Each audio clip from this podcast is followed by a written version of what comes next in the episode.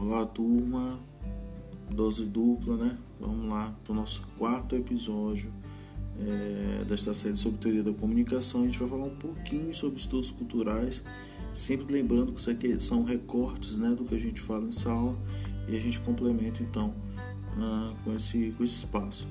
Sejam muito bem-vindos e vamos lá!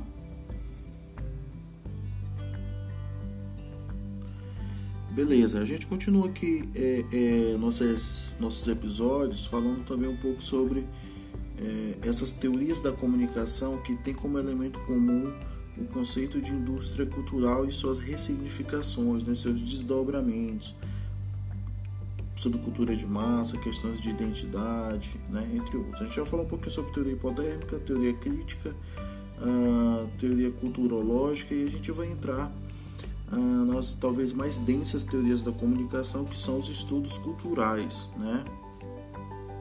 De fato, de fato, acho que a grande pergunta que fica para esse entendimento sobre estudos culturais é a pergunta que eles se fazem até hoje, né? O que é cultura, né? E garanto a vocês que todos os estudos culturais eles destacam existem várias culturas, né? Por quê? Porque para eles a cultura é um elemento de ressignificação que gera o que? Identidade. Né? Esse é um elemento que a gente vai abordar de diferente aqui neste episódio. Entre outros elementos, né, como, como o próprio efeito da pós-segunda guerra mundial, né, a criação do centro de, de centro, centro, centro, desculpa, Century for Contemporary Cultural Studies, né, fundado por Richard Hogarth né, na, na, na, Universidade de Birmingham, na Inglaterra. Né. Entre esses objetivos estava entre pesquisar as relações entre a cultura contemporânea e a sociedade, sob esse olhar ainda com uma base marxista. Por que essa base marxista? Porque ele vai instrumentalizar isso nas relações de poder, né?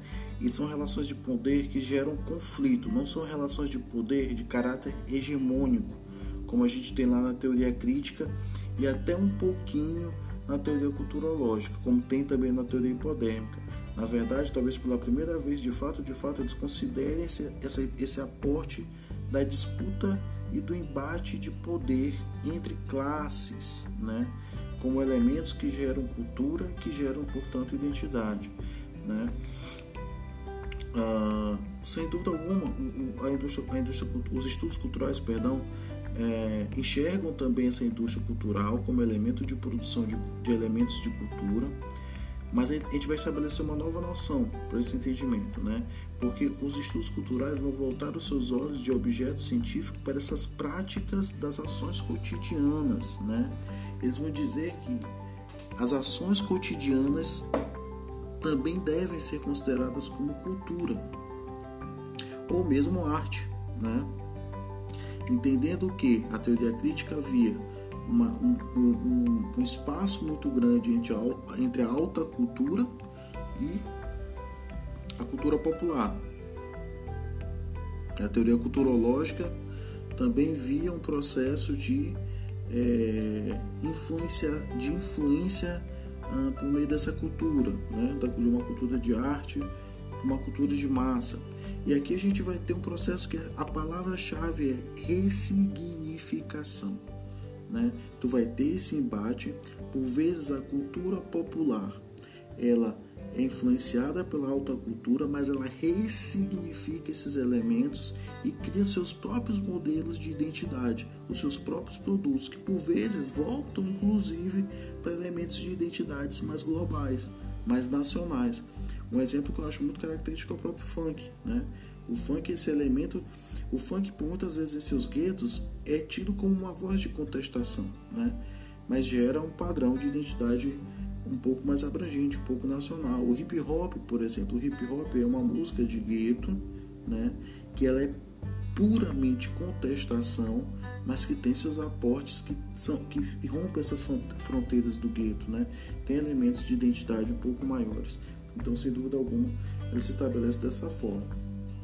Os estudos culturais é sem dúvida uma, uma resposta intelectual ao impacto das mídias e as subculturas midiáticas. Né?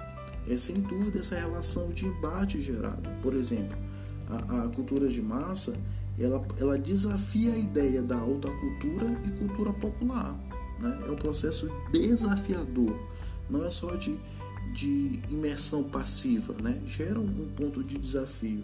A ideia de hegemonia, e aí a ideia de hegemonia é a sustentação que a gente falou agora há pouco sobre a base marxista, é, e uma nova forma de visão da cultura, uma nova noção através da cultura, né? também ter espaço e mudar a forma de pensar. Por isso que ela é ressignificante, né? Aí tu vai ter elementos como o próprio levar a prática da cultura popular ao universo do estudo. Né? A cultura popular se torna então objeto de estudo, por exemplo. É... Cacuriá de Dona Teté. Cacuriá de Dona Teté começa a ser objeto de estudo para dissertações e grandes teses de doutorado. Né? Então, isso são bases dos estudos culturais. Né? Como, aí vai reforça elementos de identidade, de nacionalidade, de localidade, entre outros elementos. Né? Passa então a ressignificar tudo, por isso ela é ativa, né? por isso os estudos culturais são ativos. Né? E a pergunta é, por exemplo, samba é cultura? Cacuriá de Dona Teté é cultura? Essa é a pergunta. São, são elementos culturais, a gente pode encarar como cultura? Por que não podemos? Por que podemos?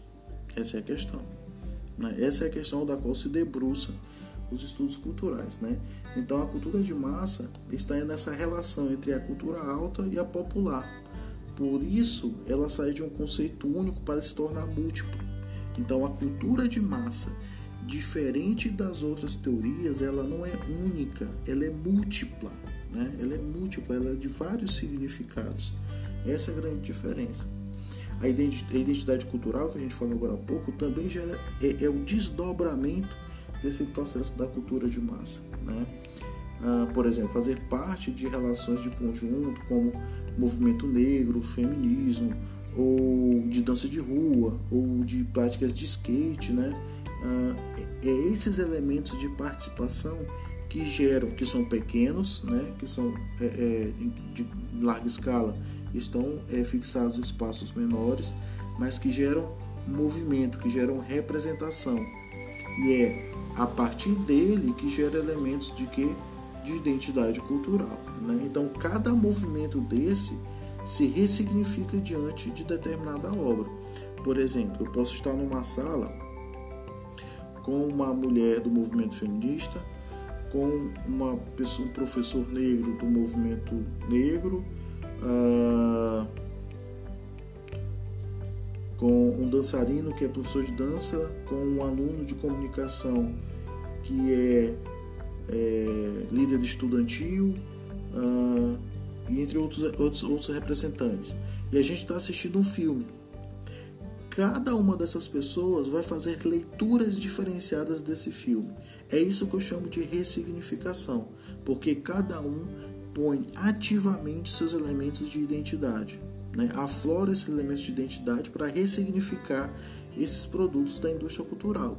E nessa ressignificação ela não é passiva, ela se torna muito, muitas das vezes tão ativa que são elementos e instrumentos do próprio embate. Por exemplo, ah, uma música, por exemplo, parte das músicas do Cazuza, por exemplo, né? Década, morreu na década de 90 parte das músicas dele são, são ressignificadas para músicas de protesto, por exemplo, né?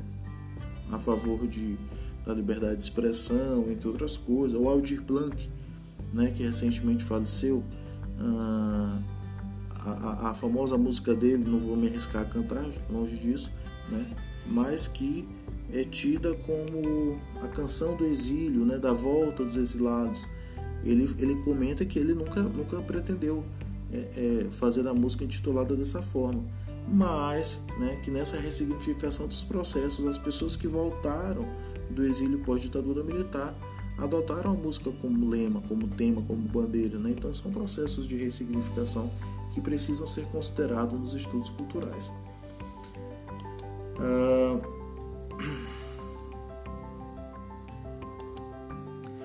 Dentre outras coisas, né, a gente destaca nessa redefinição dos conceitos de cultura para os estudos culturais, a cultura é uma manifestação heterogênea, já destaquei por quê, né? Ah, ela não é homogênea, por quê? Porque manifesta-se de maneiras diferentes em qualquer formação social ou período histórico, como a gente já destacou aqui, né? E a cultura então passa a ganhar legitimidade, por quê? Porque ela se torna identidade. Para tanto, a realidade é uma construção social. A identidade é uma construção social, fundamentada em quê? Em códigos, cultura, códigos culturais. O que são esses códigos culturais?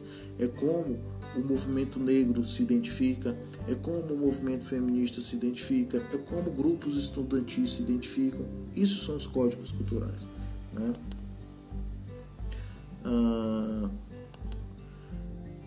entre outras coisas, a gente estabeleceu essa noção dessa, essa, esse conceito da indústria cultural, né, da, da, dos estudos culturais e indústria cultural, né, através da análise da cultura de uma sociedade, através da análise da cultura de uma sociedade, as formas textuais e as práticas documentais de uma cultura, é possível reconstituir o comportamento padronizado das ideias compartilhadas pelos homens e mulheres que produzem e consomem os textos e as práticas culturais daquela sociedade.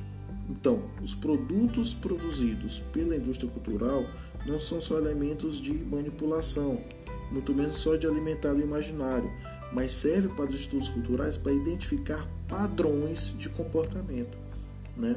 Então esse é um grande destaque aí que eu faço para essa construção, né?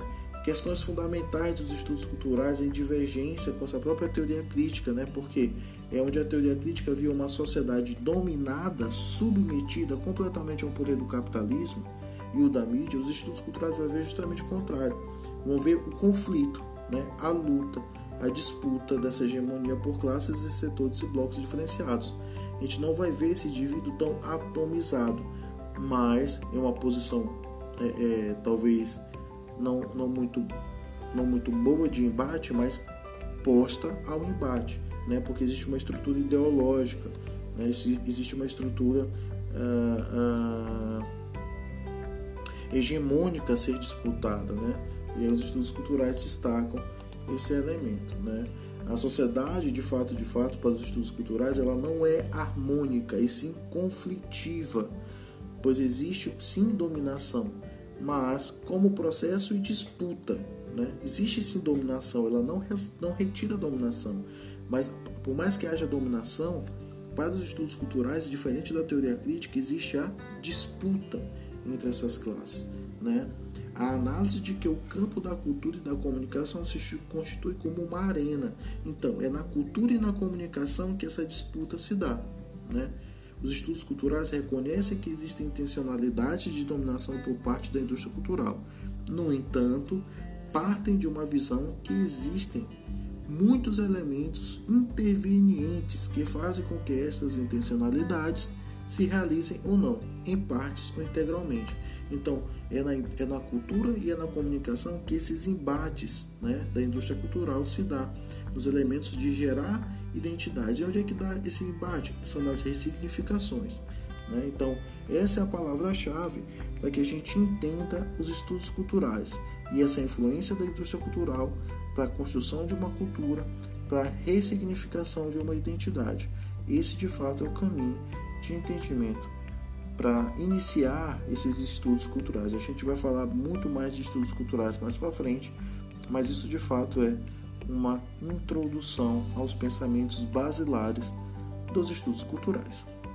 Um abraço grande e até a próxima.